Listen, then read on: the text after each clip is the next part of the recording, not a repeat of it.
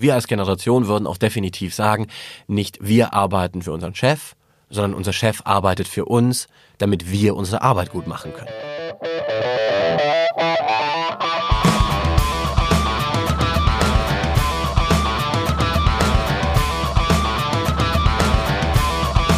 Herzlich willkommen zu einer neuen Folge von Sachs Pauli.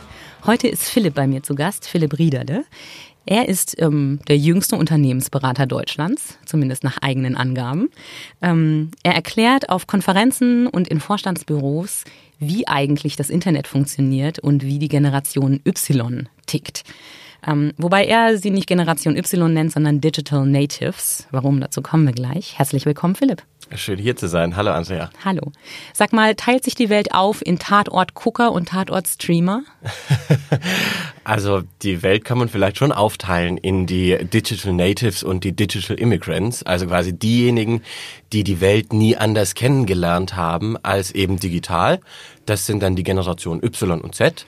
Und eben diejenigen, die auch noch kennengelernt haben, wie es ist, ohne andauernd erreichbar und vernetzt zu sein. Jetzt ist gerade der Begriff zwischen äh, Generation Y und Digital Natives aus meiner Sicht ein bisschen schwierig, denn die Generation Y fängt so, je nachdem, wo man guckt, ungefähr beim Geburtsjahrgang 1980 an. Mhm. Ähm, das heißt, dass da auch Menschen reinfallen, für die es noch nicht selbstverständlich war, dass immer ein Handy dabei war, für die das Internet nicht zum Alltag gehörte. Die sind ja eigentlich auch noch Digital Immigrants. Ja und nein. Also je nach Literatur beginnt die Generation Y bei 1985 plus minus, die Generation Z dann bei 1995 plus minus. Und der Einfachheit halber fasse ich ganz gerne diese beiden Generationen eben als die digitalen Generationen zusammen. So Generationengrenzen oder Generationenbegriffe sind aber auch nie etwas Eindeutiges und Abschließendes, sondern es geht ja immer nur um Trends und Tendenzen, wie gewisse Alterskohorten sich eben tendenziell im Großen und Ganzen verändert haben. Und ähm, es ist auch nicht so, dass jemand, der 1995 oder 2000 geboren ist, dass der zwangsläufig digitaler und vernetzter ist als vielleicht jemand, der 1950 auf die Welt kam, damals aber schon sein C64 hatte und äh, einfach total neugierig ist und total Lust hat, sich damit auseinanderzusetzen. Also es geht um Trends und Tendenzen. Genau. Und es gibt auch einfach die Verweigerer, egal aus welcher Generation, die die sagen, ich will gar kein Handy. Genau, das sind ja die Digital Ignorance. Genau. Ähm, du bist 25 Jahre alt und wer sich ein bisschen mit deiner Biografie befasst, der sieht sehr schnell, dass du seit zehn Jahren schon ähm, auf der Bühne stehst, Keynotes gibst, Vorträge hältst. Als 15-Jähriger ist das eine ziemliche Seltenheit. Wie ist das denn überhaupt zustande gekommen? Also, dass ich meinen ersten Vortrag gehalten habe, das hat sich eigentlich total zufällig ergeben. Also der Hintergrund ist, dass ich mit 13, das war im Jahr 2008, meinen ersten Podcast gestartet habe. Das war damals ein Videopodcast. Und in diesem Videopodcast ging es darum, wie hackt man das iPhone so, dass es auch hier in Deutschland funktioniert. Du hattest dir das erste aus den USA mitbringen lassen, bevor es in Deutschland überhaupt erhältlich war, ne? Genau so war's. Äh, ich war halt schon immer voll technikbegeistert gewesen und damals habe ich mir in den Kopf gesetzt, ich möchte das iPhone einfach selber mal ausprobieren. Und dann habe ich dann meine Eltern überredet, dass ich das meinem eigens ersparten Taschengeld auch tatsächlich nach Deutschland importieren durfte. Und dann hat es halt nicht funktioniert hier, weil es so gesperrt war vom, vom SIM-Log her. Also musste ich das hacken. Und ich habe dann, weil ich habe ich war schon immer eben voll Computer interessiert und habe Programmieren mir selber beigebracht. Und dann habe ich mich halt auch mit Hackern ausgetauscht, die mir dann erklärt haben, wie das funktioniert. Und dann dachte ich mir eben, vielleicht interessiert es noch ein paar mehr Menschen, die nicht das Know-how haben, sich mit Hackern auszutauschen. Denen könntest du das doch vielleicht Oma-freundlich erklären. Oma-freundlich. Ja, so kam dann die Idee für den Podcast. Und da habe ich halt einfach mit einfachsten Mitteln, so Papas Videokamera genommen, die an Computer angesteckt, mir selber eine kleine Homepage programmiert und so habe ich diesen Podcast gestartet. Und dann ist es, ist es so weitergegangen. Ich dachte auch nicht, dass sich das jemand anschaut oder dass das jemand findet. Ich meine, das war vor Social Media, bevor Facebook und, und so auch, auch Podcasts so wirklich in Deutschland angekommen sind. Aber dann war das ganz überraschend, dass es nach ein paar Stunden schon ein paar hundert und nach, nach einer Woche schon ein paar tausend Leute angeschaut hatten. Ähm, und das hat mich motiviert, regelmäßig weiterzumachen. Und irgendwann habe ich dann echt äh, eine, eine krass beeindruckende Zielgruppe erreicht. Irgendwie so 100, 150.000 Leute haben sich das dann im Durchschnitt angeguckt, was dann auch dazu geführt hat, dass ich mich irgendwie mit anderen Podcastern vernetzt habe. Das war damals eine ganz kleine Szene 2009. Mhm. Und dann gab es irgendwann mal so ein Podcaster Barcamp wo sich Podcaster getroffen haben. Und da habe ich mich dann bereit erklärt, einfach mal so zu erzählen, wie ich ähm, es, wie, also wie ich meinen Podcast produziere und wie ich es auch schaffe, technisch quasi so viele tausend Leute bandbreitenmäßig zu bedienen, dass da die Server nicht zusammenbrechen und sowas. Das war damals echt eine Herausforderung. Ähm, und so hielt ich damals 2009 war das mein allerersten Vortrag. Und bei diesem Barcamp schienen wohl damals auch äh, Leute aus Unternehmen drin gesessen zu sein oder Konferenzorganisatoren, die mich dann eingeladen haben, tatsächlich dann auch Unternehmen zu erklären, wie, wie funktioniert das mit dieser digitalen Welt, was sind eigentlich Social Media, wer ist eigentlich eure Generation. Und so hat sich das ergeben. Und heute erklärst du den, ich zitiere, den Anzugträgern mit Doktortitel, ähm, so wie du sie nennst, äh, was Jugendliche heute eigentlich denken oder junge Leute, junge Erwachsene denken, welche Vorstellungen sie davon haben, wie der Arbeitsmarkt aussehen sollte, wie Jobs aussehen sollten und ähm, was Arbeitgeber dafür tun können, um die äh, sehr erwünschten Fachkräfte auch zu kriegen. Darüber reden wir heute auch ein bisschen. Genau, also es sind im Grunde eigentlich zwei große Themen, wegen denen mich Unternehmen einladen. Es geht immer im Großen und Ganzen um die digitale Generation und wie jetzt das Digitale unsere Welt verändert mit zwei verschiedenen Schwerpunkten. Einerseits eben der Schwerpunkt, über den du gerade gesprochen hast, nämlich was bedeutet das für ähm, Ansprüche und Bedürfnisse einer sehr umworbenen Generation auf dem Arbeitsmarkt, die aufgrund des demografischen Wandels immer weniger wird.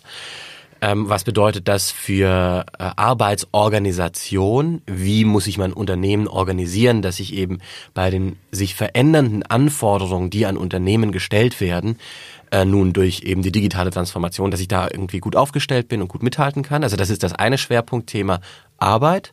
Und dann ähm, gibt es noch ein anderes Schwerpunktthema, ähm, Produkte, Geschäftsmodelle, Konsum, mit den Fragen, wie kann man eure Generation eigentlich als Kunde gewinnen? Welche Produkte funktionieren? Welche Geschäftsmodelle und Vertriebswege und Kanäle funktionieren eigentlich in dieser digitalen Welt und dieser digitalen Zeit? Genau. Du hast zwei Bücher geschrieben. Das erste ist äh, Wer wir sind und was wir wollen, so heißt es. Und ähm, darum, darin erklärst du vor allem, wie unsere Generation tickt. Ich zähle mich da jetzt einfach mal mit dazu. Mhm. ähm, du hast es deinem Opa Eugen gewidmet, habe ich gelesen, weil ja. er dir weil er dich gelehrt hat, die Welt zu begreifen. Was genau hat dir dein Opa denn da ge gezeigt und erklärt?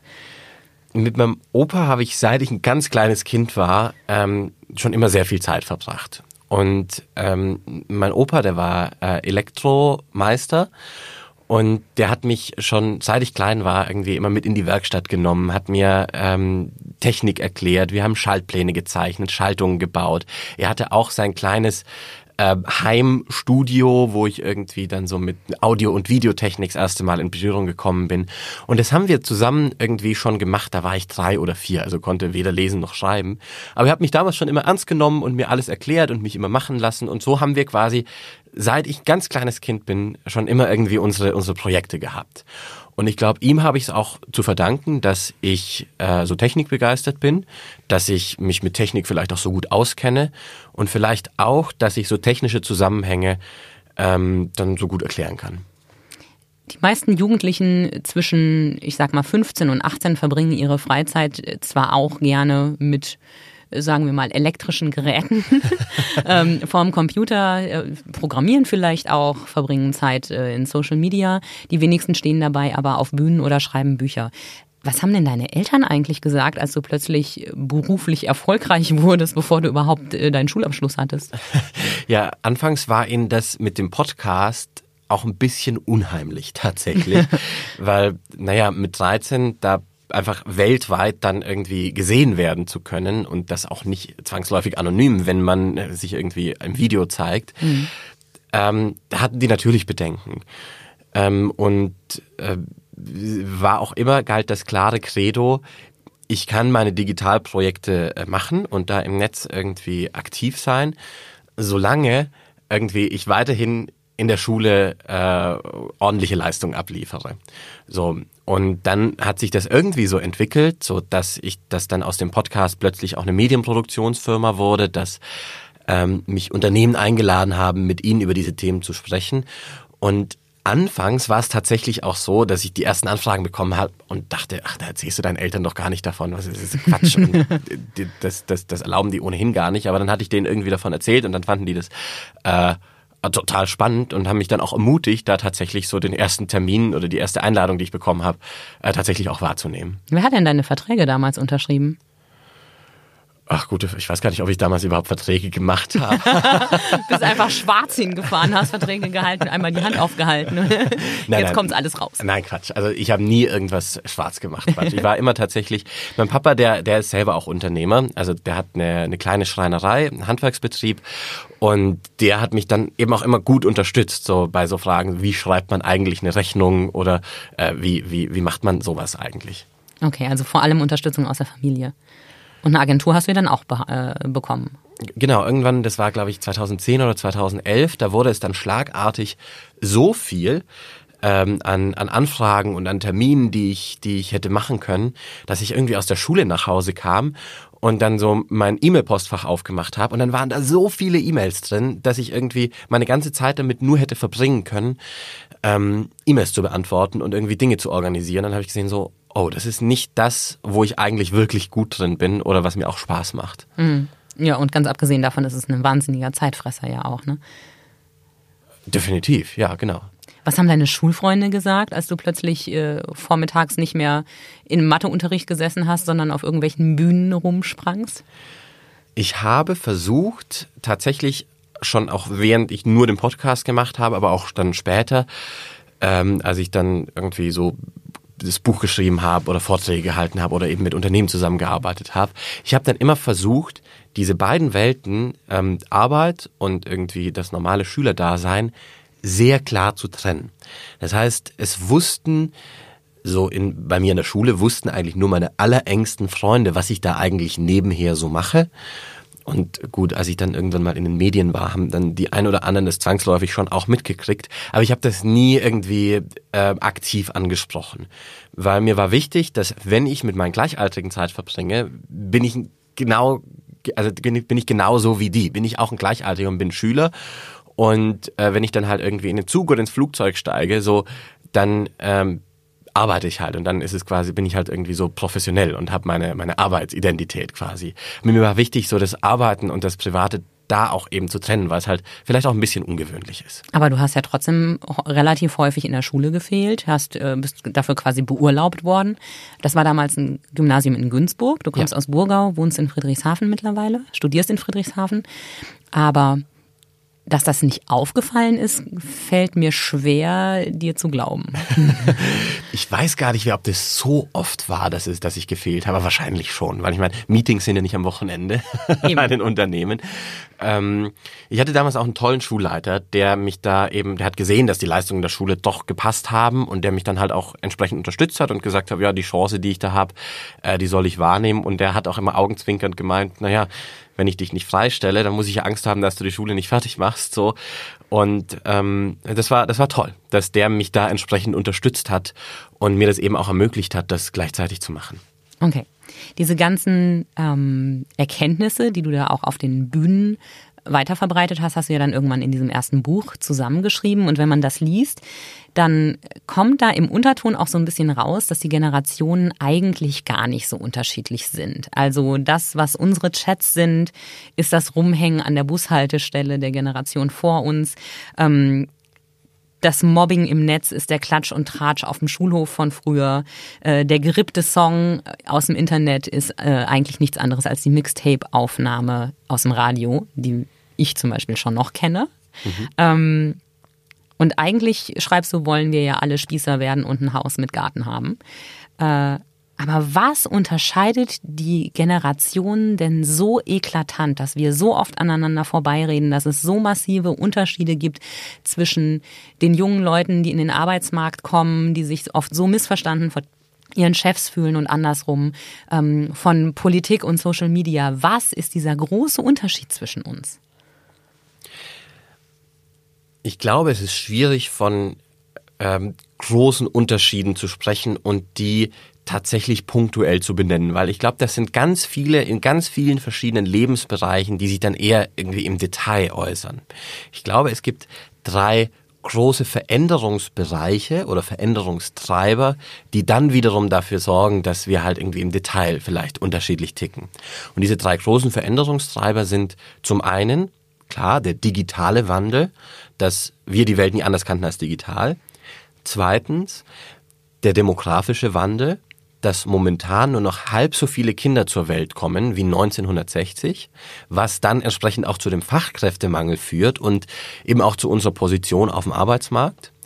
Und äh, drittens ist es ein Wertewandel, der unsere Generation auch prägt, ähm, wie jede Generation irgendwie einem Wertewandel unterliegt. Nur der Wertewandel bei uns der hat schon teilweise auch ganz kuriose Auswirkungen, die man vielleicht auf den ersten Blick so gar nicht mit der Generation zusammenbringen würde. Wie zum Beispiel, was du gerade sagtest, dass wir Spießer werden wollen. Steht zum Beispiel in den Jugendstudien, dass für uns solche Werte wie Heimat und persönliche Bindungen so wichtig sind oder wir sie als so wichtig angeben, wie kaum eine Generation je zuvor. Hm. Gilt das für dich auch? Also bist du heimatverbunden? Wenn ich so über mich nachdenke, glaube ich tatsächlich schon. Und mir sind auch äh, persönliche Bindungen total wichtig. Denn klar, kann ich übers, übers Netz irgendwie mit jedem Mensch auf der ganzen Welt in Kontakt bleiben oder auch in Kontakt kommen. Aber äh, Menschen, auf die man sich verlassen kann, die einen, einen super gut kennen und äh, mit denen man auch einfach so viel Zeit verbringt, also so enge persönliche Bindungen sind auch mir total wichtig.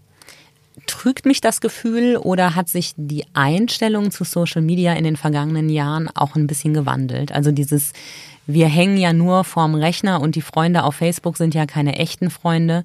Ich habe das Gefühl, dass diese oftmals geäußerten Vorwürfe von noch ein paar, vor ein paar Jahren ein bisschen weniger geworden sind. Siehst du das auch so? Erlebst du das auch so? Ich glaube, früher wurde, wurden die Social Media und alles, was im Netz stattfindet, als separate virtuelle Welt angesehen, was irgendwas entkoppeltes von der realen Welt ist. Dadurch, dass wir das Internet inzwischen ja auch eigentlich nur noch in Ausnahmefällen über den, also im Alltag über den, über den Computer benutzen, sondern hauptsächlich über unser Smartphone und damit voll integriert im Alltag stattfindet, ähm, ist, glaube ich, einfach inzwischen auch klarer geworden, dass es halt einfach eine Erweiterung der realen Welt ist und keine andere virtuelle Welt.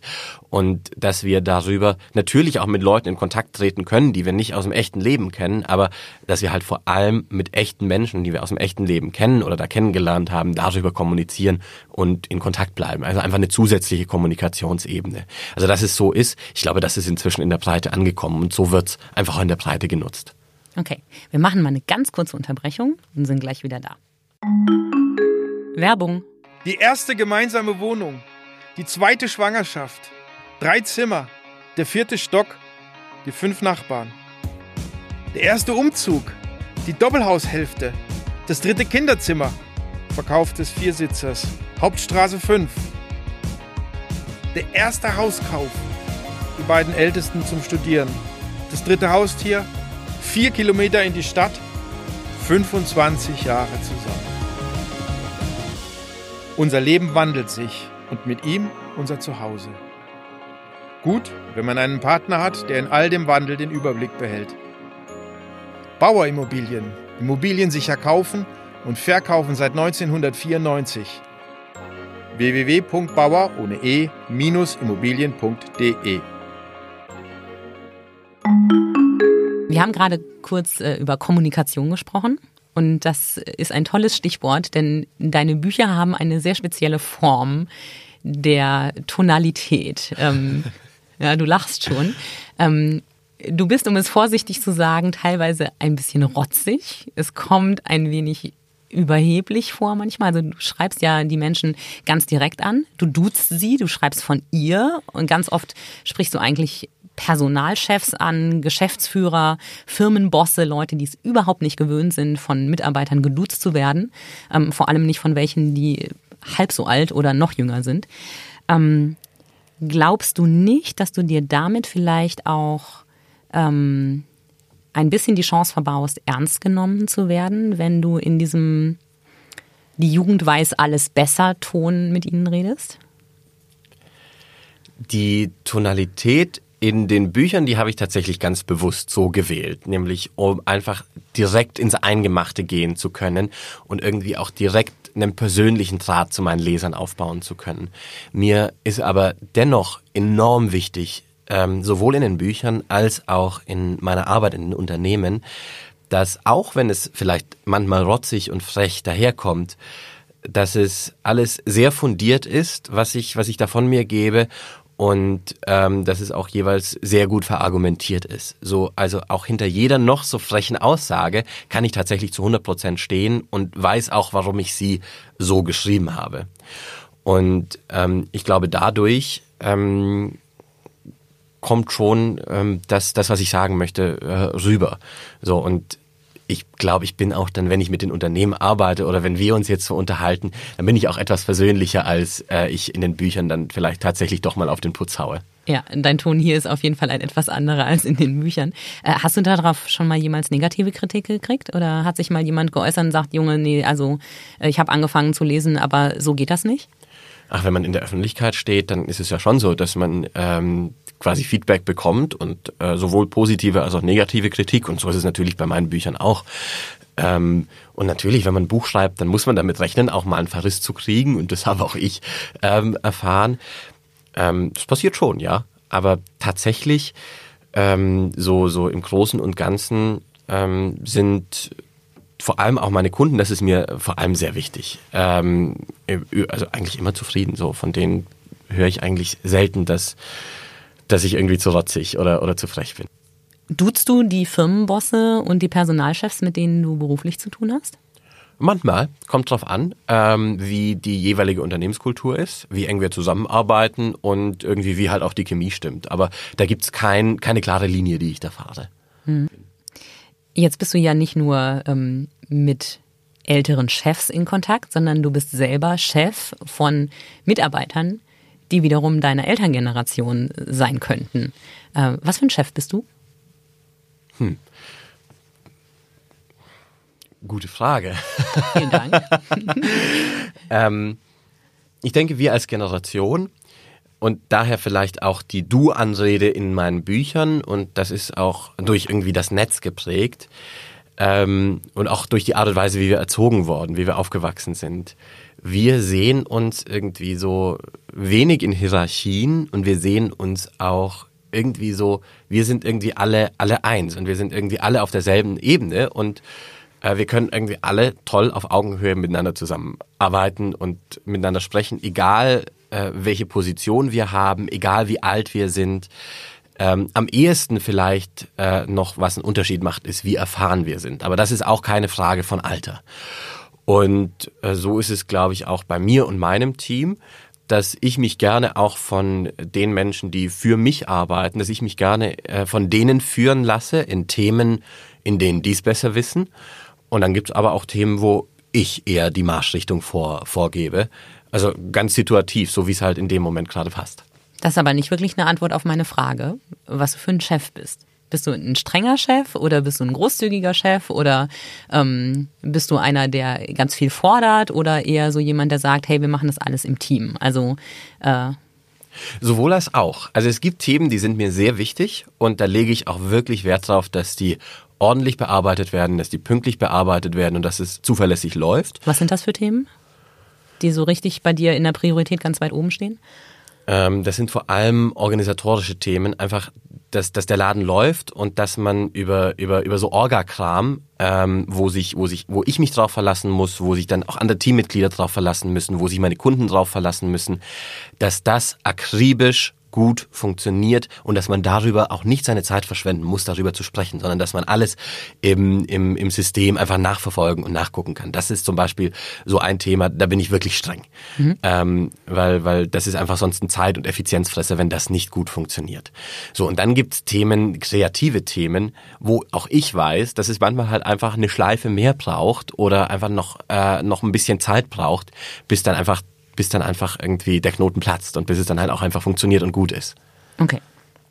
Äh, die Agentur, mit der du zusammenarbeitest, die betreut dich ja schon von Anfang an. Und ähm, kriegt ja auch mit, was du so an Anfragen bekommst, äh, wer dich buchen will, welche Themen da besonders nachgefragt sind. Wo sagst du denn ab? Was machst du nicht? Also tatsächlich ist, ähm, also wir arbeiten seit, ja, seit, seit ewiger Zeit und sehr vertrauensvoll zusammen. Und ähm, beim, also ob ich Termine und, und Anfragen annehme, entscheide ich hauptsächlich darüber, ob es ein spannendes Thema ist und ob die Menschen, mit denen ich das Thema äh, bespreche, ob das einfach auch interessant ist und ob ich denke, dass wir da irgendwie miteinander vorankommen. Ähm, dass ich etwas absage, oft, also der Hauptgrund, warum ich was absage, ist einfach, dass es sich terminlich überschneidet mit anderen Ab mhm. äh, Anfragen. Das ist eigentlich echt der Grund Nummer eins. Es gibt ein paar wenige Fälle, wo ich sage, boah, dieses Thema oder diese Zusammenstellung aus vielleicht, wenn es eine Podiumsdiskussion ist, aus Panel-Teilnehmern oder irgendwie dieses Unternehmen finde ich irgendwie ein bisschen schwierig.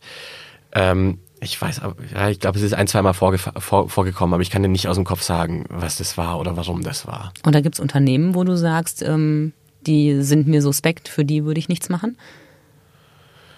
Es sind nicht unbedingt Unternehmen, sondern es sind dann halt auch ähm, Fragestellungen. So, ähm, nicht, dass das vorgekommen wäre, aber ich würde dir, ich, ich gebe dir ein Beispiel. Mhm. Wenn mich ein, ein Tabakkonzern anfragen würde, wie können wir die ganzen, wie können wir ein digitales Geschäftsmodell, ein digitales Vertriebsmodell bauen, damit wir, damit wir mehr von euch als Kunde gewinnen und mehr von euch süchtig machen können.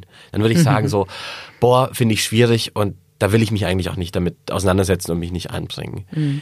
Wenn aber vielleicht dieses selbe Unternehmen ähm, die Frage hat, wie können wir unser, unser, unser Geschäftsmodell so verändern, wie können wir unsere Organisationskultur und Struktur so verändern, dass wir uns als Gesamtunternehmen verändern können und vielleicht auch andere und nicht schädliche Produkte anbieten könnten, dann wäre ich da eher mit dabei als bei erstgenannter Fragestellung. Okay. Ähm, Jetzt hast du in deinem Buch, äh, also in dem ersten vor allem, äh, so eine Art Allgemeinabrechnung erstmal hingelegt und äh, nicht nur Unternehmen durchleuchtet, sage ich mal, auf ähm, das, was vielleicht nicht so gut läuft, was gerade im Rahmen der Digitalisierung an Chancen und Möglichkeiten da ist, sondern du hast auch über das Schulsystem gesprochen. Ähm, das hast du geschrieben, als du selbst noch Schüler warst. Was ist da deine große Kritik und wie müsste die perfekte Schule für dich denn aussehen?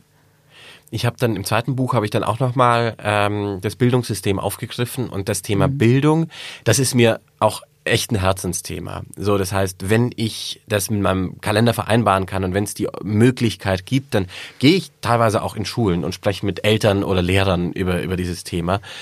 Ähm, weil, weil, weil mir ist das wichtig, denn ich denke, ähm, das Bildungssystem ist derzeit in dieser riesengroßen gesellschaftlichen Veränderung, die wir derzeit erleben, ähm, echt ein Flaschenhals. Und das ist so wenig auf diese Veränderung eingestellt und hat, hat trägt dem so wenig Rechenschaft, dass es echt ein eklatanter Mangel ist und echt uns in unserer Zukunftsfähigkeit als Gesellschaft aktiv behindert. Da ist der Generationenkonflikt wirklich riesengroß, ne?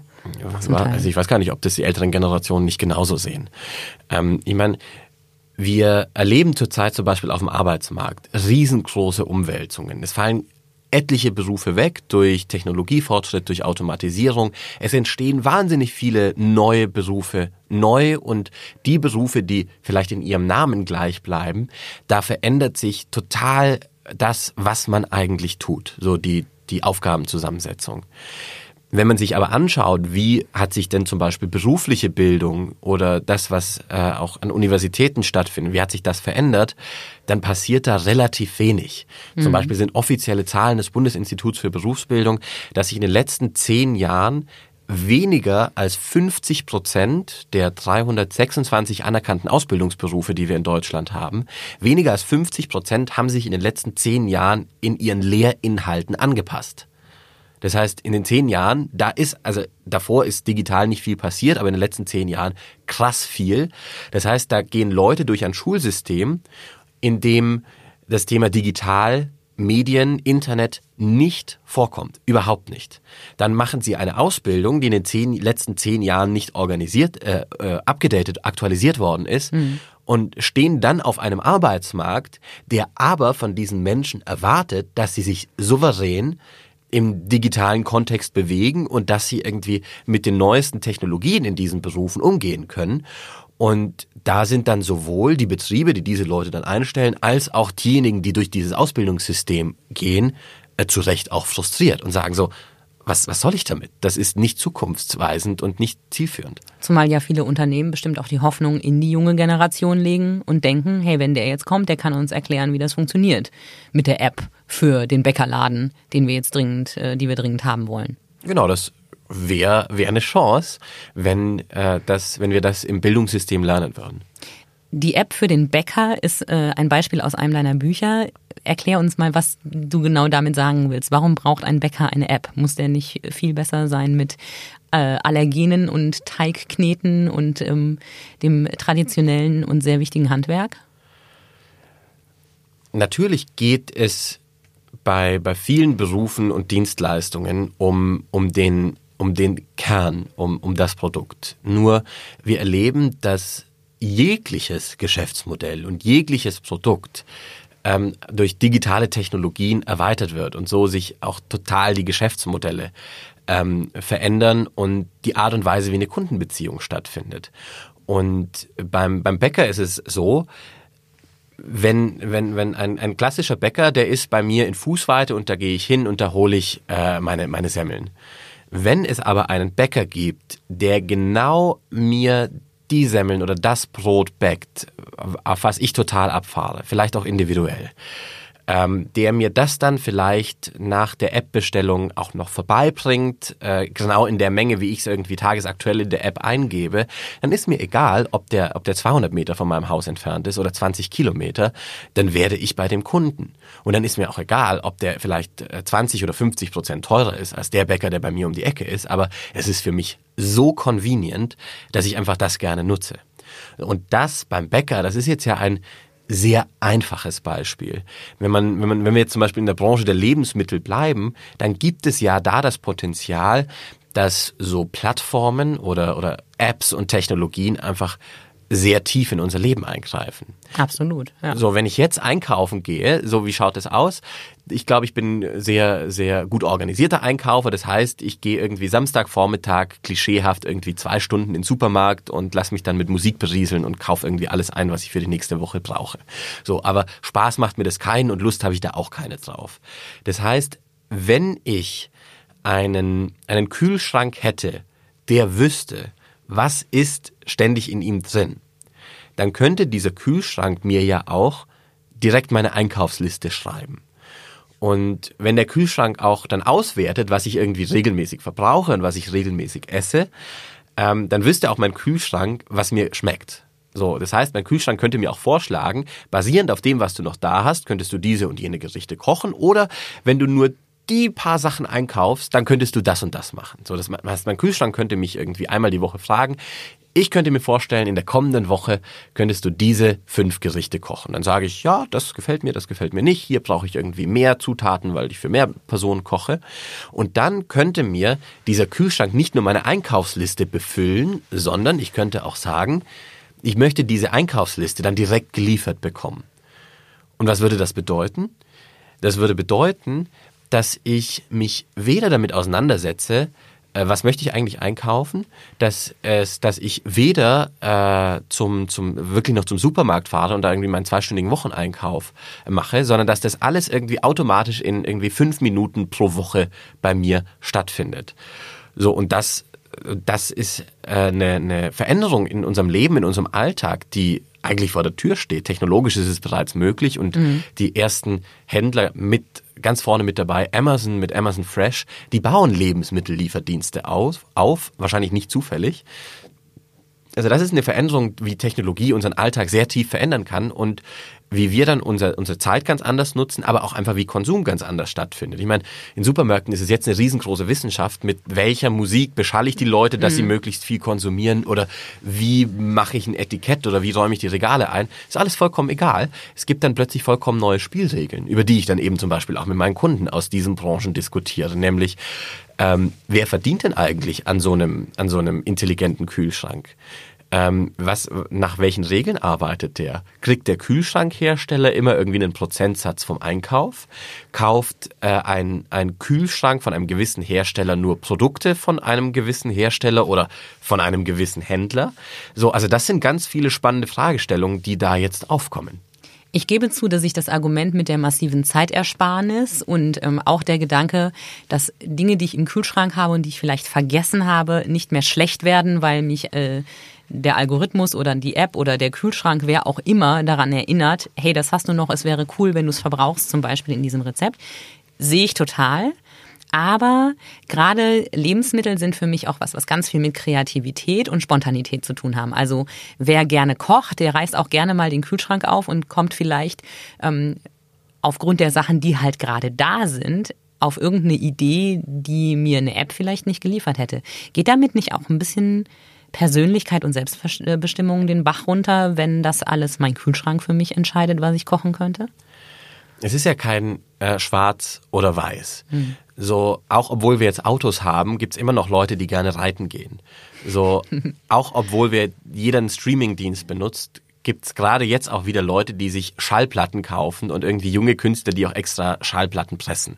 So, also es ist kein, es ist kein sowohl als auch. Und ich glaube, es wird auch in Zukunft, wenn wenn wir uns vorstellen, dass jeder hier so diese automatischen Lieferdienste vielleicht benutzen würde. Es wird immer noch kleine regionale Supermärkte geben, wo ich irgendwie spontan hingehen und mich inspirieren lassen kann. Die werden aber halt eine andere Funktion haben als mhm. vielleicht jetzt die riesen Einkaufscenter, die wir jetzt auch kennen. Ähm, und so werden wir auch immer noch irgendwie kreativ und spontan irgendwas kochen. Oder vielleicht wird uns dann die App und äh, der Kühlschrank auch auf Ideen und auf Rezepte bringen, die ganz kreativ sind, auf die ich selber sonst nie gekommen bin. Und da werde ich auch vielleicht was Neues lernen. Aber bei all diesen Technologien und all diesen Möglichkeiten, es ist nie ein Null oder Eins. Es ist nie ein Schwarz oder Weiß. Und auf dem Weg dahin sind wir ja schon. Also ich weiß nicht, wie viele Abonnenten oder wie viele Nutzer chefkoch.de hat. Ähm, es gibt jetzt schon die Lieferdienste, die einem tatsächlich die fertig abgepackten Gerichte, die man nur noch selbst zubereiten muss, vor die Tür stellen, inklusive Würzmischungen und äh, seltenen Zutaten. Und ganz ehrlich, also ich habe keine Einkaufsliste aus Papier mehr. Ich habe eine App im Handy, wo ich äh, die Sachen, die ich regelmäßig einkaufe, nur einmal antippen muss. Das ist bei dir wahrscheinlich auch nicht anders, oder? Wann bist du das letzte Mal mit einem Zettel in der Hand in einem Supermarkt gewesen? Äh, kann ich mich nicht dran erinnern. Vor ja, allem, genau. wenn man irgendwie in einer WG wohnt, was ich auch lange während meiner Studentenzeit jetzt äh, gemacht habe, ist es super praktisch, wenn man eine Einkaufsliste hat, die sich irgendwie synchronisiert und wo alle Mitbewohner das immer up-to-date live äh, auf dem Handy haben, was man gerade braucht. Aber das Konzept so von, von Plattformen, wie eben mit dieser, mit dieser Einkaufsplattform, die mit dem Kühlschrank verbunden ist, wenn man das überträgt, auch auf ganz andere Lebensbereiche oder äh, Anwendungsfälle, dann ist so beeindruckend zu sehen, wie das das Potenzial hat, unser Leben einfach nachhaltig zu verändern und wie wir gewisse Güter auch einfach so viel effizienter nutzen können. Wenn wir uns so das ein ähnliches Prinzip mal mit dem Thema Mobilität vorstellen. Ähm, dann ist es ja bislang so, dass wir irgendwie, dass die meisten von uns, die nicht in der Stadt wohnen, irgendwie halt doch auf ein Auto angewiesen sind. Mhm. Ähm, blöderweise ist es aber so, das sagen die Statistiken, dass jeder, der ein Auto besitzt, das Auto nur zu fünf bis maximal sechs Prozent der Zeit eigentlich benutzt und es zu 95 Prozent der Zeit eigentlich nur rumsteht. Was totale Ressourcenverschwendung ist. Verliert an Wert, wird irgendwie alt, verrostet, keine Ahnung. Ist Quatsch. Nimmt Platz weg. Genau, in, in Los Angeles wird 14 Prozent der gesamten Stadtfläche nur durch Parkplätze belegt. Ähm, wenn wir jetzt plötzlich selbstfahrende, autonome Fahrzeuge haben und die ersten serienreifen Prototypen, die auch ohne Sicherheitsfahrer fahren dürfen, die gibt es bereits, also ich gehe davon aus, dass wir in fünf bis zehn Jahren Level 5 Full Autonomy in Serienreife haben werden. Was heißt Level 5? Ähm, es gibt, wenn man, wenn man autonomes, autonome Fahrzeuge einteilt, gibt es unterschiedliche Kategorien und Level 5 ist letztendlich die Kategorie, in denen ähm, das Auto vollkommen autonom fährt ähm, und nicht mal mehr ein Lenkrad hat und man die Menschen einfach nicht mehr eingreifen müssen und auch können. Ähm, also ich gehe davon aus, dass wir, dass wir vollautonome Fahrzeuge in absehbarer Zeit haben werden. Ist auch egal, ob es fünf oder zehn Jahre sind. Ähm, es wird bald so sein. Und es wird auf jeden Fall unerwartet kommen, weil wir so gern die Augen verschließen und irgendwie träumen. wir fahren vor allem gerne Auto, gerade in Baden-Württemberg.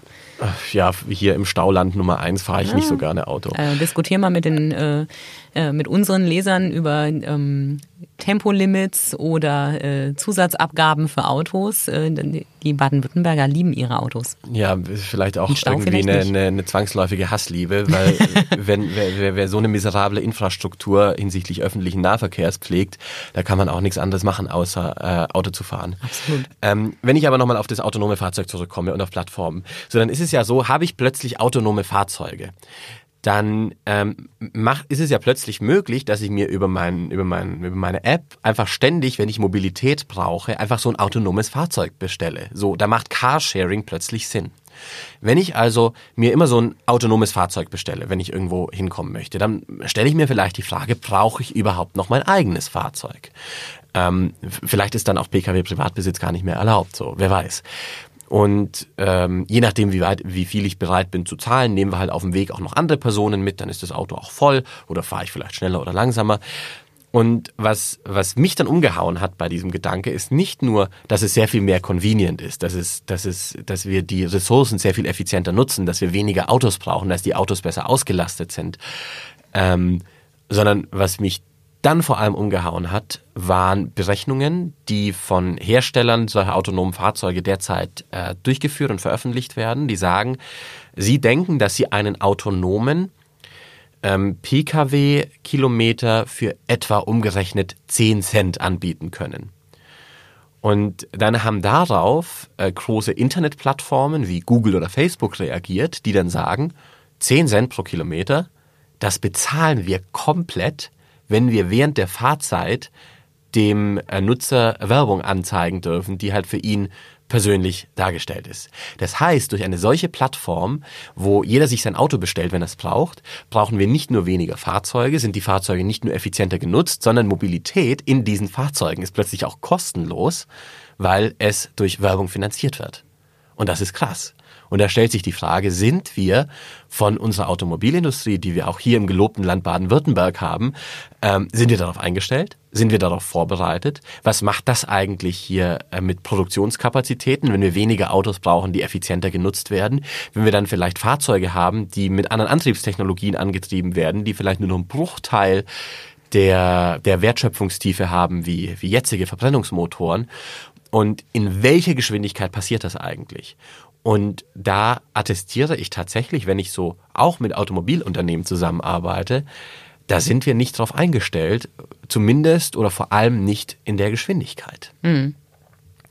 Und äh, genau aus diesem Grund, so um dafür auch so ein bisschen Abgleich zu finden, sind, sind wir wirklich so langsam, wie ich das vielleicht manchmal spüre. Ähm, sind wir hinten dran oder sind wir eigentlich gut aufgestellt, was irgendwie Zukunft, Technologie und Innovation angeht, um da so einen Abgleich zu kriegen. Deswegen habe ich mich dieses Jahr im Juli und im August habe ich tatsächlich mir den kompletten Kalender freigeräumt und auch freigehalten, um da auf eine Forschungsreise gehen zu können. Nach Asien. Genau. War ich acht Wochen in acht Ländern in Asien, um eben so vergleichen zu können. Wie gehen diese Länder dort mit Technologiefortschritt, mit Digitalisierung um? Wie schnell sind die? Und wie ernst zu nehmen ist das, was die dort tatsächlich machen? Und? Also es war schon hochspannend. Also acht Länder in acht Wochen. Ich habe mich mit über 60 äh, Unternehmens- und Regierungsvertretern getroffen. Und diese acht Länder, die waren jeweils natürlich schon sehr verschieden. Wo warst du denn? In welchen acht Ländern? Also ich habe mich von, ähm, von Süden nach Norden hochgearbeitet. Ich habe angefangen in Indonesien, war dann in Singapur, ich war in Malaysia, ich war in Thailand, ich war in Hongkong, ich war in China in drei Städten und in Korea und in Japan. Also, also, also Länder, die auch von ihrem Entwicklungsstand jeweils sehr unterschiedlich sind. Mhm, wollte ich gerade sagen. Also Malaysia und äh, China miteinander zu vergleichen, ist auch schon bestimmt an sich spannend. Ohne, oder ohne, Indonesien und Japan. Indonesien und Japan, genau. Also das ist, glaube ich, die größte Spanne, die es, die es, die es bei diesen Ländern gab. Und vielleicht die ganz gute Nachricht ist, auf der wir uns aber nicht ausruhen sollten, die gute Nachricht ist, die kochen dort auch nur mit Wasser. Das heißt, wenn über, über Managementtechniken dort gesprochen wird, wenn über Innovationsmethoden gesprochen wird, über Plattformunternehmen, dann wird sich da oft auf dieselbe Standardliteratur bezogen, auf die wir uns auch im Westen beziehen. Oft, meistens. Der große Unterschied ist aber, die gehen da mit einer solchen Priorisierung und mit einer solchen Ernsthaftigkeit an diese Themen ran, dass man sagen kann, die kochen auch nur mit Wasser, aber die kochen auf, auf Volldampf und die kochen halt tatsächlich. Genau, bei uns simmert's eher so ein bisschen vor sich hin, ne? Beispiel BER, ähm, während gleichzeitig äh, in Asien riesige Flughäfen fertig werden, äh, kriegen wir unseren nicht eröffnet, der seit Jahren vor sich hingammelt. Was machen die anders? Was, was in der Priorisierung äh, machen die anders, dass sie so schnell sein können? Ich glaube, das sind, das sind mehrere Gründe, die, die dazu führen, dass die das mit einer ganz anderen Ernsthaftigkeit angehen. Erstens haben verschiedene Länder dort das tatsächlich auch als politisch strategisches Thema identifiziert, ähm, um Wohlstand aufzubauen, Wohlstand zu erhalten und auch äh, sowas wie eine Einkommensgerechtigkeit hinzukriegen. Während in Deutschland Dorobert für ihre Flugtaxis immer noch belächelt wird. ja, so ist es. Ähm, also zum Beispiel Thailand hat da ein Programm, das nennt sich Thailand 4.0, was äh, eine, eine Regierungsinitiative ist, wo sich auch zwei äh, ausgewiesene Ministerien darum kümmern in diesem Land, ähm, die eben genau das Ziel hat, ähm, Wohlstand aufzubauen und zu verteilen durch digitalen Fortschritt. Dann ist in diesen Ländern, weil sie noch nicht ganz so stark entwickelt sind, haben die auch keine, keine Legacy, wie man dort sagt, haben die nichts, was sie irgendwie behindert. So, das heißt, äh, die leapfroggen dann einfach. Das bedeutet, in ähm, Indonesien hat weniger als 50 Prozent der Bevölkerung äh, überhaupt ein Bankkonto oder schon mal eine Bank gesehen. Aber die bauen da gerade Mobile Payment Plattformen auf, was dann bedeutet, die Leute werden alle mobil bezahlen und haben alle irgendwie ihr mobiles Wallet auf dem Handy, wo sie dann ihr Geld drüber verwalten. Aber das passiert nicht über klassische Banken. So, das werden einfach gewisse Entwicklungsschritte übersprungen, was es dann halt auch ein bisschen einfacher macht, neue Technologien zu adaptieren.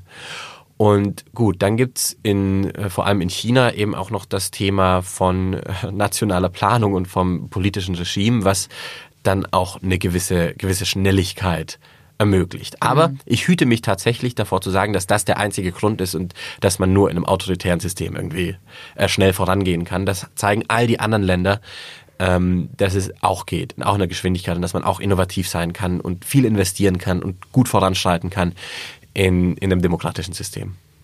Okay. Ähm, ohne Mitarbeiter wird aus dem Ganzen aber nichts. Und äh, ich habe das Gefühl, dass es in deinen beiden Büchern ähm, sehr schwerpunktmäßig auch darum geht, was für Unternehmen in Zukunft eigentlich überhaupt die Generation Y oder die Digital Natives für sich begeistern können. Und ich glaube, einige der großen, erfolgreichen deutschen Unternehmen müssen sich ganz schön warm anziehen. Denn das, was du da so forderst, ist ein riesengroßes Umdenken und eine völlig neue Struktur in Unternehmen.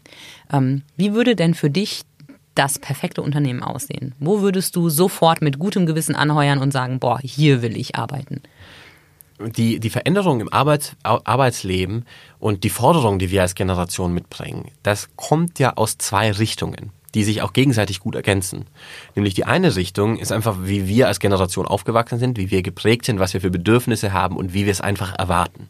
Aber das fällt ja auch nicht so vom Himmel, sondern das kommt ja daher, weil wir eben in der komplett digitalen Welt aufgewachsen sind. Und das ist die andere Notwendigkeit, warum sich Unternehmen verändern müssen, weil dass sie gar keine andere Wahl haben, eben weil Anforderungen durch einen digitalen Markt an die Unternehmen heute anders sind, weil sie mit neuen Anforderungen konfrontiert sind, die sie es nicht schaffen werden zu bewältigen, wenn sie so organisiert bleiben, wie sie es traditionellerweise sind.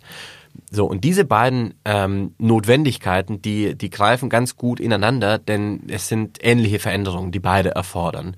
In unterschiedlichsten Unternehmens- oder in unterschiedlichen Aspekten und Bereichen. Also es ist die Frage nach dem Organisationsmodell. Es ist die Frage nach digitalen Tools und Prozessen.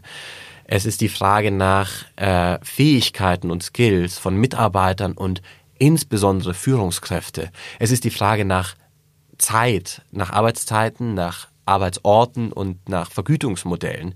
So, und all das hängt ja auch irgendwie miteinander zusammen. Also ich kann kein äh, keine moderne Organisationsstruktur anwenden, wenn ich nicht die entsprechenden digitalen Tools habe, die das entsprechend auch erst ermöglichen. So, also diese ganzen Veränderungsbereiche, die hängen ganz eng miteinander zusammen. Und nur wenn die berücksichtigt werden, dann äh, und, und ein Unternehmen sich selber erarbeitet, was für dieses Unternehmen, für dieses Geschäftsmodell, was dieses Unternehmen verfolgt, ähm, die richtige Zusammensetzung an Konzepten und Strukturen ist, erst dann würde ich sagen, sind die bereit, aus sich heraus innovativ ähm, auf die heutigen Anforderungen einzugehen.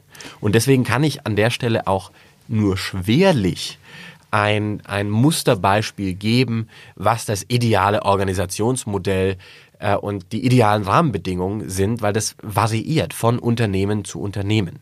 Okay, das war jetzt aber trotzdem eine sehr wenig konkrete Antwort. Ähm, also, lass uns doch mal versuchen, ein bisschen detaillierter zu werden.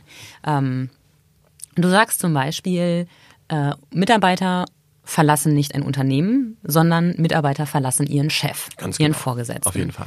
Was macht denn aus deiner Sicht einen guten Chef der Zukunft aus? Was muss der können? Was, wie muss der sich seinen Mitarbeitern gegenüber verhalten?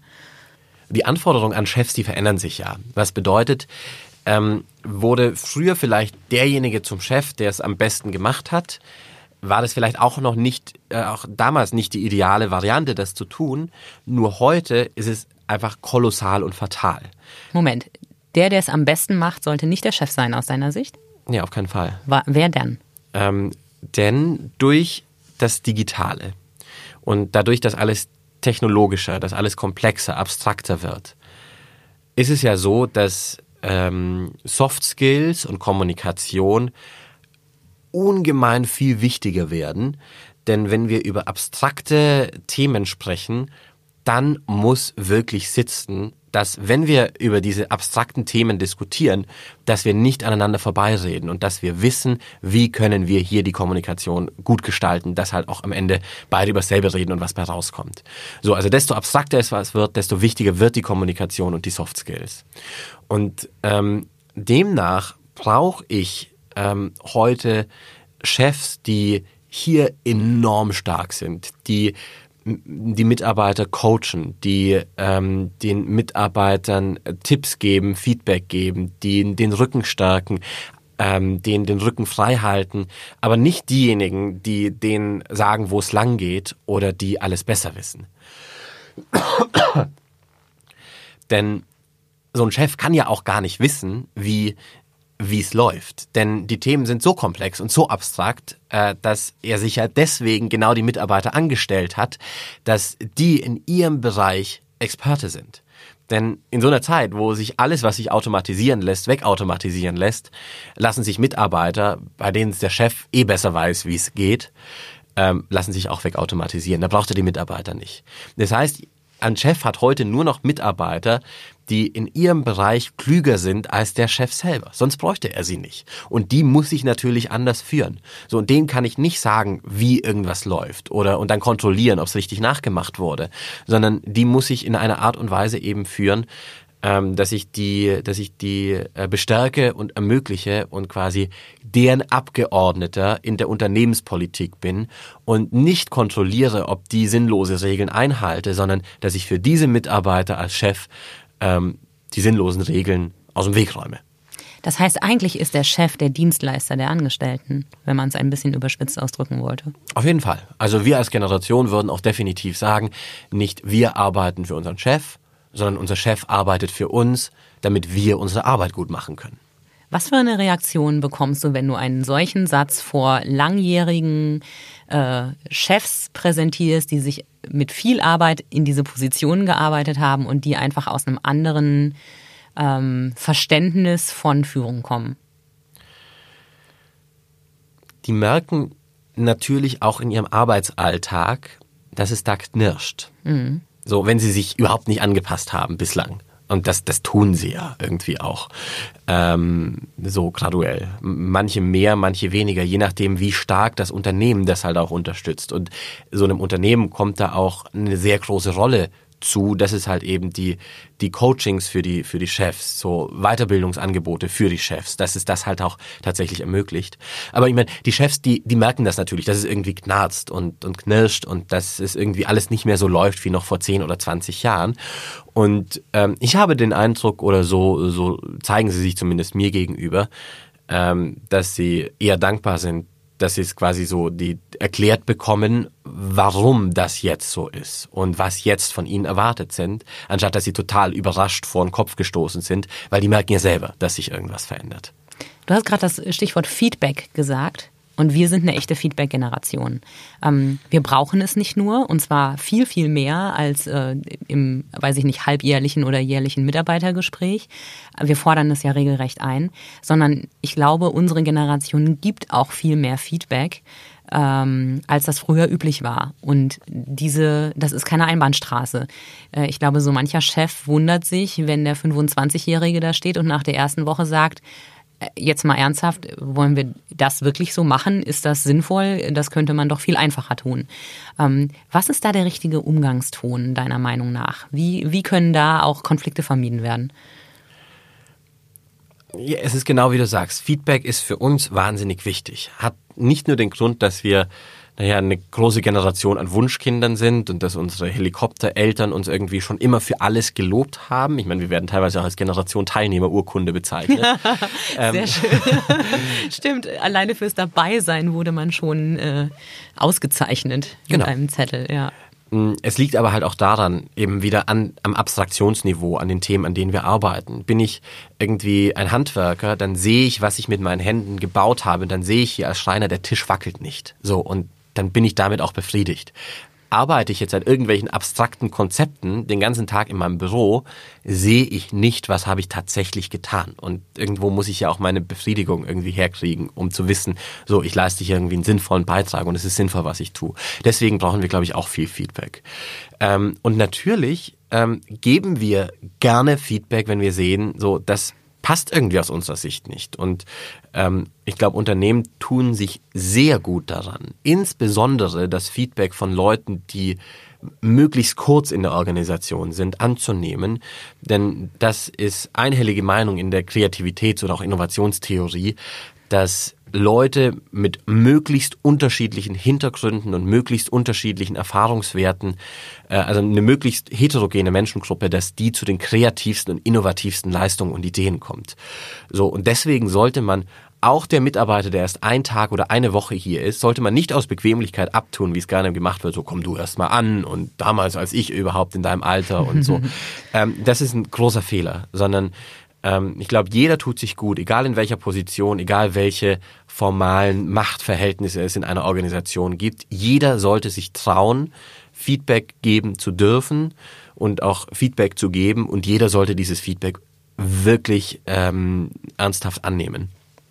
Wenn Feedback angenommen wird und sich Dinge ändern, ist das ja auch ein guter Grund dafür, in einer Firma zu bleiben. Äh, wie das mit den langfristigen Verträgen ist, wie das mit dem Bleiben in einem Unternehmen für fast das ganze Leben ist. Darüber reden wir nach einer kurzen Werbeunterbrechung weiter. Werbung. Bicicli. La bicicletta. Velocipede. Le vélo. Head feet. La bicicletta. Ovai bicycle. The bike. Bicyclette. Der Roschgeppel. Dein Fahrrad trägt viele Namen. Und Dein Fahrrad hat Freunde. Bei den Fahrradprofis in Ravensburg und Biberach.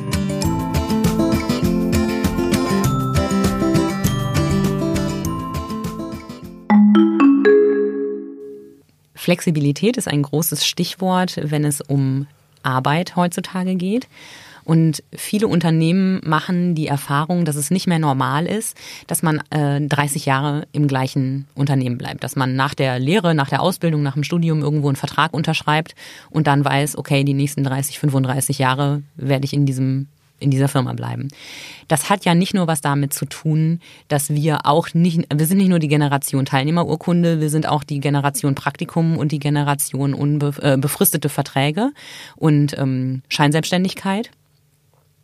Äh, das hat auch was damit zu tun, dass wir viel bereiter sind, wenn das ein Wort ist, ähm, zu gehen, wenn es uns nicht gefällt. Äh, wenn wir merken, wir können unsere äh, Ideen nicht einbringen, wir können uns nicht wohlfühlen, wir können uns nicht weiterentwickeln, dann sind wir viel mehr bereit, einen Arbeitgeber zu wechseln, als das früher der Fall war. Wie glaubst du, können Firmen das verhindern? Oder ist das was, was man gar nicht verhindern sollte? Ist es was, was eigentlich was Gutes ist, wenn man alle fünf Jahre neue Leute hat? Grundsätzlich hätten wir gerne auch so einen stringenten Lebenslauf, wie es vielleicht manche unserer Eltern hatten. So, dass wir irgendwo ankommen, unsere Pantoffel dahinstellen und die dann irgendwie dann erst wieder mitnehmen, wenn wir vielleicht mit 90 in Rente gehen dürfen. Sind wir wieder beim Spießer. Genau. Ähm, hätten wir grundsätzlich nichts dagegen, wenn wir innerhalb dieses Beschäftigungsverhältnisses auch bei vielleicht nur einem Arbeitgeber immer wieder das geboten bekommen, was äh, uns, was, was wir suchen, was wir uns im Arbeitsleben wünschen. Und der Grund, warum wir vielleicht heute so häufig den Job wechseln, also allein in den letzten zehn Jahren hat sich die durchschnittliche äh, Unternehmenszugehörigkeit der unter 30-Jährigen von über 800 auf unter 300 Tage mehr als halbiert. Allein in den vergangenen zehn Jahren. 300 Tage. Auf das unter ist wirklich 300 wenig. Tage. Weil wir wohl bereit sind, wenn es uns nicht passt, wenn wir hier nicht das finden, was wir vom Berufsleben, von diesem Job erwarten, dann sind wir halt einfach wieder weg.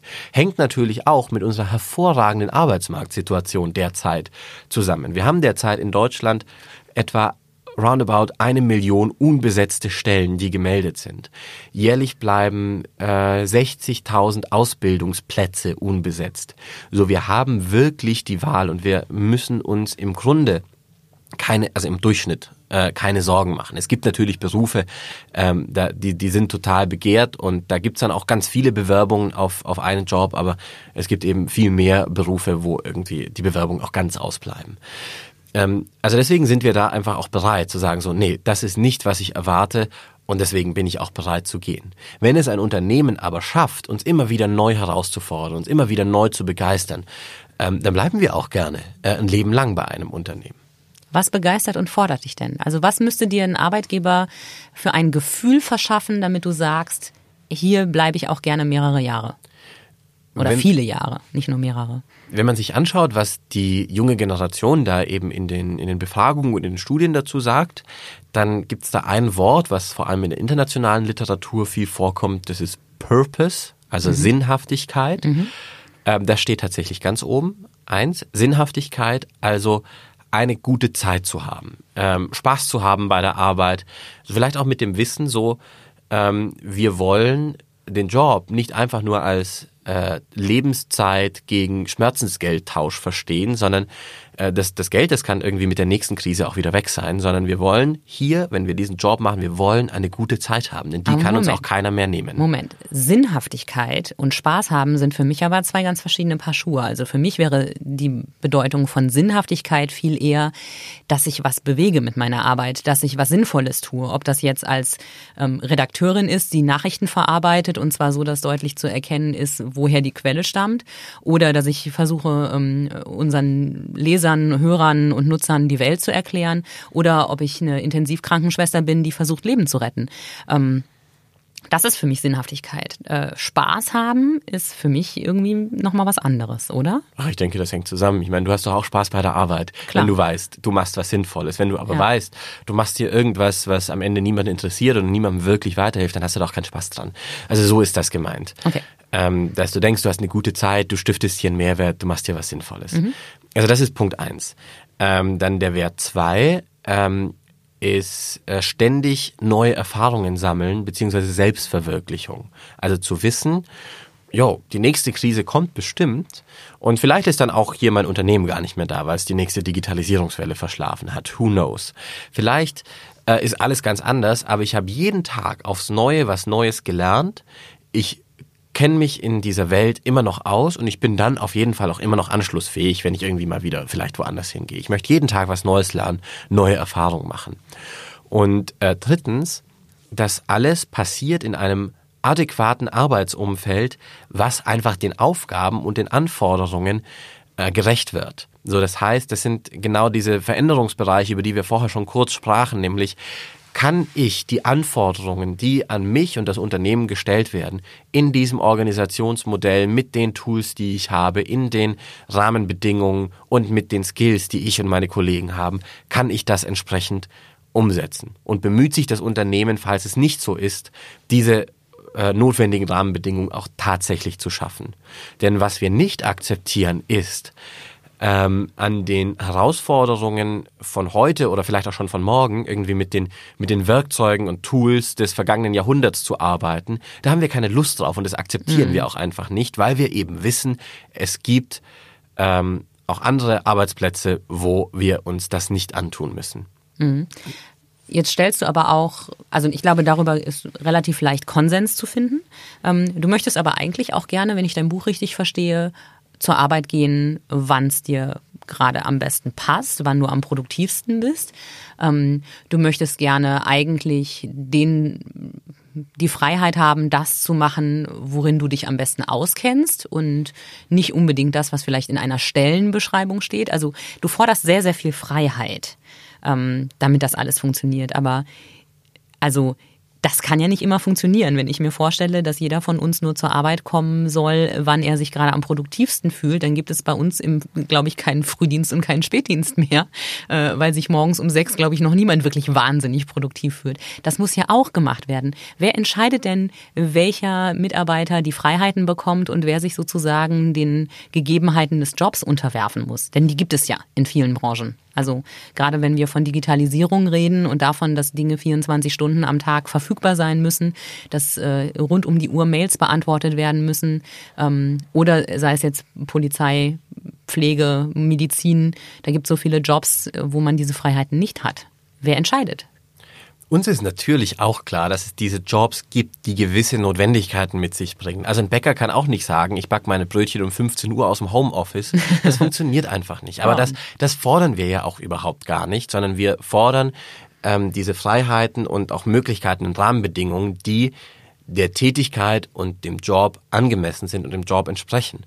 Und habe ich einen Beruf, wo es nicht drauf ankommt, wann ich wo bin, dann akzeptiere ich auch einfach nicht, äh, da irgendwo hinzukommen ähm, zu einer gewissen Zeit, weil es halt so sein muss, weil das irgendjemand sagt, dass es so ist, aber es halt nicht erklären kann. Das akzeptieren wir einfach nicht. Ähm, und natürlich gibt's die Berufe, wo man vielleicht mal da sein muss, wie bei euch jetzt hier in der Redaktion beim Frühdienst. Es gibt aber etliche Unternehmensbeispiele, die mir auch bekannt sind oder wo wir das ausprobiert haben, wo man mit digitalen Tools auch sowas wie eine Schicht- und Dienstplanung individueller ähm, gestalten oder besser gestalten kann. Und mir ist keines dieser Beispiele bekannt, wo es dadurch irgendwie schlechter geworden ist, sondern wo es irgendwie dann gelungen ist, tatsächlich auch individueller auf die Bedürfnisse der einzelnen Mitarbeiter einzugehen, anstatt wenn irgendjemand, der vielleicht auch ganz weit weg ist vom Team, einfach sagt, so, so sind die Schichten und so musst du kommen. Und gesteigerte Zufriedenheit führt ja ähm, nachgewiesenermaßen eigentlich auch immer zu gesteigerter Produktivität. Ganz genau. Und es gibt ja die Menschen, die gerne früh aufstehen und es gibt auch eher die Nachteulen. Äh, wieso nicht äh, darauf eingehen? Ähm, was geht dir durch den Kopf, wenn du den Satz hörst? Das haben wir schon immer so gemacht. Never change a running system. Oder ähm, wieso sollte das plötzlich falsch sein? Oh, dann geht mir durch den Kopf. Ähm, wenn ihr euch an dieser Haltung, wenn ihr daran nichts verändert, dann wird es euch nicht mehr lange geben. Was für Reaktionen bekommst du, wenn du das sagst? Ich glaube, die Reaktionen wären vor fünf oder zehn Jahren noch andere gewesen als jetzt. Inzwischen ist den Unternehmen sehr klar bewusst, in welcher Situation sie sich befinden und wie wichtig die Veränderung ist und wie, wie notwendig es ist, sich zu verändern. So demnach stoße ich inzwischen mit, mit solchen Aussagen auch tatsächlich eher auf offene als verschlossene Ohren. Ich habe gelesen, dass du findest, dass der Begriff Work-Life-Balance eigentlich eine ziemlich große Lüge ist. Erklär mir das bitte mal genauer. Einige Unternehmen denken, wenn es um Flexibilisierung von Arbeitszeiten geht, dass vor allem sie daraus profitieren können. Dass wenn sie uns sowas wie Vertrauensarbeitszeit äh, erlauben, dass sie, wenn sie uns mobiles Arbeiten erlauben, dass sie dann meinen, äh, wir sind plötzlich überall äh, jederzeit erreichbar und wir machen auch mal kurz noch am Wochenende was fertig, wenn der Chef erst irgendwie Freitag 17 Uhr auf die Idee kommt, äh, uns eine Aufgabe zu geben, die am Montag fertig sein muss. Und da sagen wir, Das hat nichts mit flexiblem Arbeiten zu tun. Ähm, und das lassen wir uns auch nicht mit uns machen. So, natürlich schauen wir ab und zu vielleicht auch mal noch nach Feierabend in die Mails, aber vielleicht auch eher nicht. So, flexibles Arbeiten bedeutet, dass wir uns überlegen können, in welcher Situation und an welchem Ort arbeite ich und dann beginnt die Arbeit und dann endet die Arbeit auch wieder. Aber das bedeutet nicht, ständig erreichbar zu sein und äh, auch am Wochenende ungeplant äh, vielleicht dann noch irgendwie spontan was fertig machen zu müssen, wenn wir uns nicht drauf haben einstellen können. Natürlich sind wir bereit, auch mal bis spät in die Nacht und auch am Wochenende zu arbeiten. Natürlich machen wir das, wenn wir uns darauf einstellen können und wenn wir nicht dazu gezwungen werden. Und wenn uns das, was wir gerade tun, richtig Spaß macht. Oh, kommt mit dazu. Oder? Ja, auf jeden ja. Fall. Wie viel arbeitest du eigentlich? Oh, ich habe immer mal wieder Versuche unternommen, das tatsächlich irgendwie aufzuzeichnen und zu tracken, aber ähm, es gelingt mir irgendwie schwer. Es ist, es ist schon sehr viel, weil einerseits ähm, habe ich, bin ich, bin ich selbstständig. Habe ich, habe ich einen Job, der mich, der mich stark fordert, der auch irgendwie viel Reisen mit sich bringt. Ähm, da arbeite ich wahrscheinlich mehr als irgendwie ein durchschnittlicher äh, Mensch, der arbeitet. Also würde ich sagen, arbeite ich zu 150 oder 200 Prozent. Und nebenher studiere ich ja auch noch ein bisschen ähm, was ja dann auch noch irgendwie hinzukommt. Also ich muss mich schon sehr gut organisieren und mir meine Zeit sehr gut einteilen, dass ich mit all meinen Aufgaben hinterherkomme. Wie machst du das? Hast du eine App? ah, natürlich habe ich To-Do-Listen-Apps, natürlich habe ich meinen Kalender, ähm, der auch von meinem Team glücklicherweise gepflegt wird. Ähm, und ansonsten mache ich das tatsächlich mit einer sehr, also ich bin, glaube ich, da sehr gut strukturiert und mit einer sehr, sehr klaren Zielfokussierung. Das heißt, ich schreibe mir morgens, dann auch zusätzlich, dass ich das eh in meinen, all meinen Apps habe, schreibe ich mir morgens auf, was sind heute die wirklich wichtigen Themen. Dann stelle ich mir gerne auch einen, einen Timer, so 20 oder 45 Minuten, je nach Aufgabe und je nach Tagesform, ähm, wo ich dann in dieser Zeit weder erreichbar bin, noch irgendwie sinnlos auf Social Media rumsurfe, das E-Mail-Programm geschlossen habe, sondern versuche dann eben in diesen 45 Minuten Blöcken sehr konzentriert an einer Aufgabe dran zu bleiben und die dann auch abzuschließen. So und so versuche ich eigentlich meinen Tag mir zu gestalten, dass ich 45 Minuten Blöcke mache, dann mache ich fünf bis zehn Minuten Pause, da checke ich dann nochmal die Mails, ähm, äh, mache mir einen Kaffee und dann mache ich wieder einen konzentrierten 45 Minuten Block und versuche halt so tatsächlich sehr fokussiert bei der Arbeit zu sein, um dann auch, wenn ich dann mal Feierabend mache oder auch mir irgendwie mal irgendwie ein paar Tage Freizeit gönne, dann auch nicht aufs Handy schauen zu müssen und dann auch einfach zu 100 Prozent dabei bei der Sache sein zu können. Schaffst du das, im Urlaub nicht aufs Handy zu schauen, wenn du es mitnimmst? Ähm, nehme ich mir auf jeden Fall vor und ähm, tue ich auch immer, seit, funktioniert nie. Nee, aber mache ich seit einigen Jahren inzwischen so und funktioniert auch tatsächlich. Ähm, ich glaube, das ist für mich auch ganz wichtig, um dann eben bei der Arbeit auch tatsächlich konzentriert bei der Sache sein zu können, ähm, wenn ich halt dann eben im Urlaub äh, eben nicht drauf gucke und nicht erreichbar bin. Was ist denn dein Handy für dich eigentlich? Ist das ein Arbeitsgerät? Ist das äh, deine ähm, Verbindung in die Welt, ähm, wenn du dein Handy definieren musst, äh, wie würdest du es einkategorisieren? Oh, es ist, glaube ich, ganz viel. Also es ist in allererster Linie, glaube ich, Arbeitsgerät, dann ist es universelles Hilfsmittel, ähm, Fernbedienung, Kommunikationsmedium, Kommunikationsgerät, Verbindung in die Welt, Lexikon, Wörterbuch, Nachrichtenquelle, ähm, Medienabspielgerät. Es ist, es ist so vieles. Und tatsächlich, wenn ich ohne Handy aus dem Haus gehe, fühle ich mich tatsächlich manchmal schon etwas äh, nackt oder unbeholfen. Hm. Das geht mir auch so. Ich fühle mich dann auch ein bisschen unvollständig. Es liegt da vor dir, brav im Flugmodus, weil wir ja aufnehmen. Ähm, aber würdest du es mal kurz umdrehen und mir sagen, welche Apps auf deinem Startdisplay sind? Das ah, würde mich ja. total interessieren, was du so an äh, Apps am häufigsten verwendest? Oh, also drauf sind, ähm, also ich fange mal oben links an. Ähm, die Telefon-App, also ich telefoniere tatsächlich auch relativ viel, äh, auch mit Gleichaltrigen tatsächlich. Es gibt ja das Klischee, wir würden nur über WhatsApp schreiben, aber tatsächlich, meine Freunde und ich ähm, wir schicken uns viele Sprachnachrichten, aber es gibt auch oft die Situation, dass ich einfach mit Freunden telefoniere, auch lange telefoniere, weil irgendwie WhatsApp schreiben und Sprachnachrichten, ah, das ist irgendwie nicht das Wahre. Ähm, Wenn es nicht nur darum geht, irgendwas zu organisieren. So, dann kommt hier WhatsApp, dann kommt hier noch das chinesische WhatsApp-Pendant WeChat, das habe ich viel gebraucht, als ich jetzt in Asien war, dann kommt die Kamera, dann kommt hier Google Maps, dann kommt mein Kalender, äh, Fotos, dann kommt hier das, das, das System, mit dem wir im Büro arbeiten, die Dropbox, dann kommt hier ein Passwortmanager, dann kommt der Wecker, die Notizen, eine Wette-App, meine To-Do-Liste. Dann kommt hier ein Ordner mit, der heißt Lesen. Da sind so verschiedene Nachrichten-Apps drin. Da ist mein RSS, mein Feedreader drin, da ist The Economist drin, da ist mein Bookmark Service drin, da sind unterschiedliche Zeitungs-Apps drin. Dann habe ich hier einen Ordner, der heißt Audio. Da habe ich eine Hörbuch, eine Pod und eine Podcast-App drin. Dann gibt's, oh, dann hier einen Ordner, der heißt Mindfulness.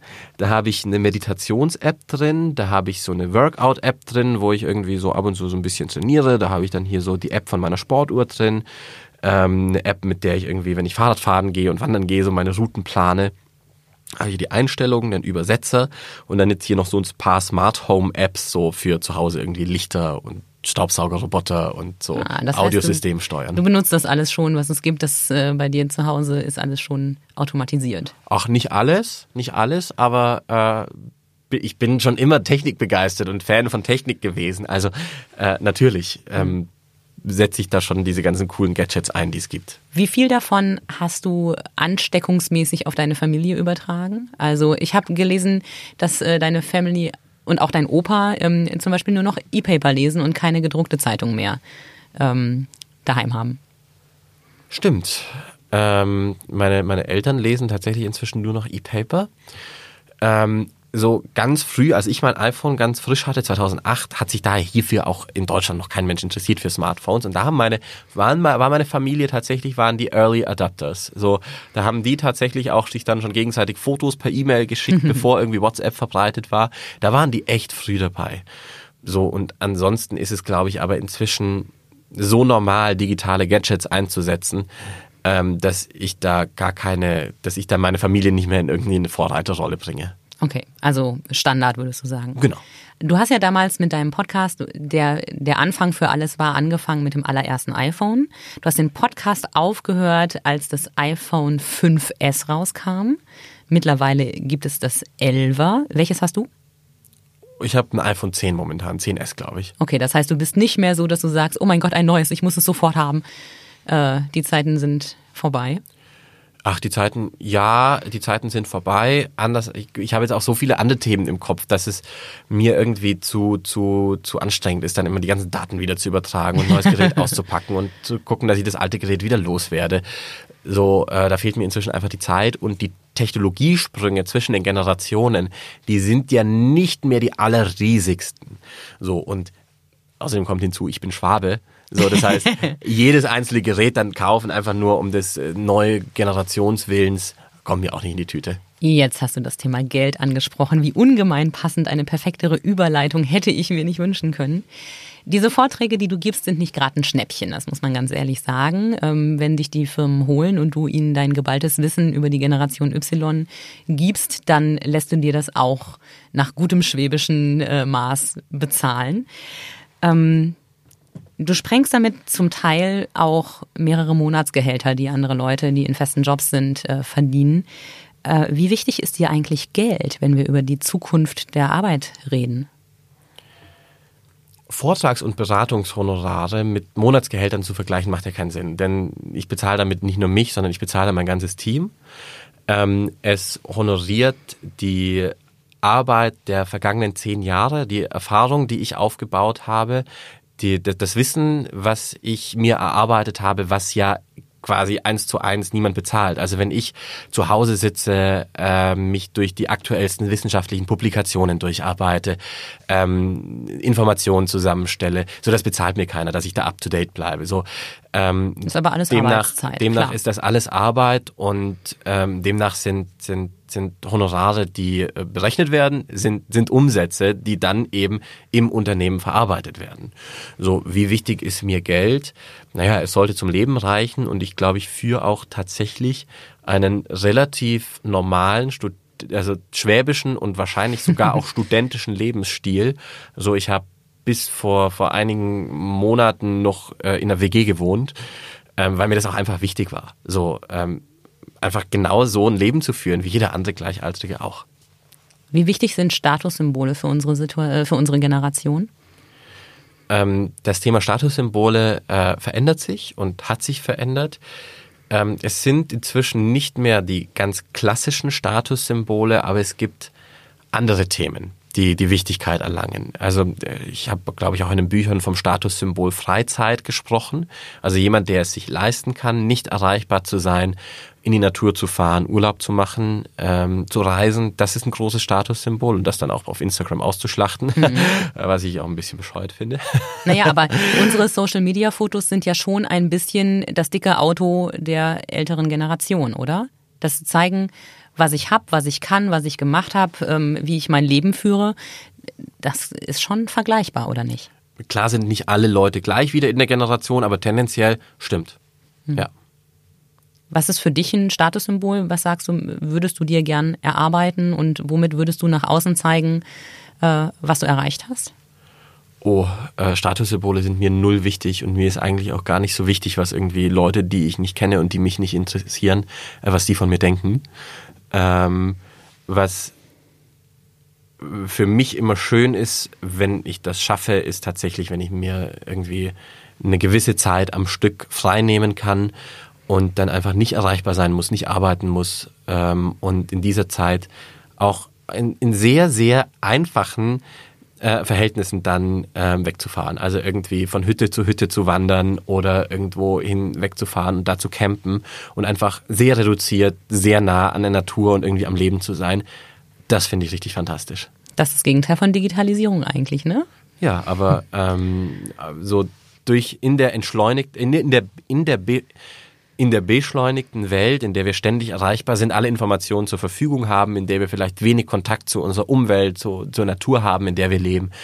Ähm, das ist vielleicht auch wichtig oder tut es mir vor allem sehr gut, dann auch Phasen der, der Entschleunigung zu haben, wo mich äh, nichts interessiert, außer äh, wie ist das Wetter, ähm, was, was, was organisiere ich mir zu essen und was passiert eigentlich gerade um mich herum. Okay.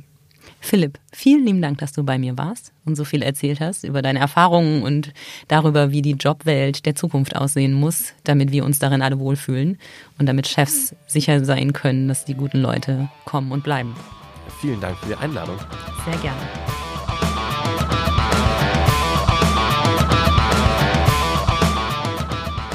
Das war Sachs Pauli. Ich bin Andrea Pauli und zuständig für Moderation und Redaktion dieses Podcasts. Die Technik und Umsetzung liegt heute in den Händen von Marlene Gemp. Die Musik hat Tommy Haug für uns geschrieben und eingespielt. Mein Gast heute ist Philipp Riederle. Wenn Sie Feedback haben, dann schreiben Sie mir an podcast.schwäbische.de. Danke fürs Dabeisein. Wir hören uns.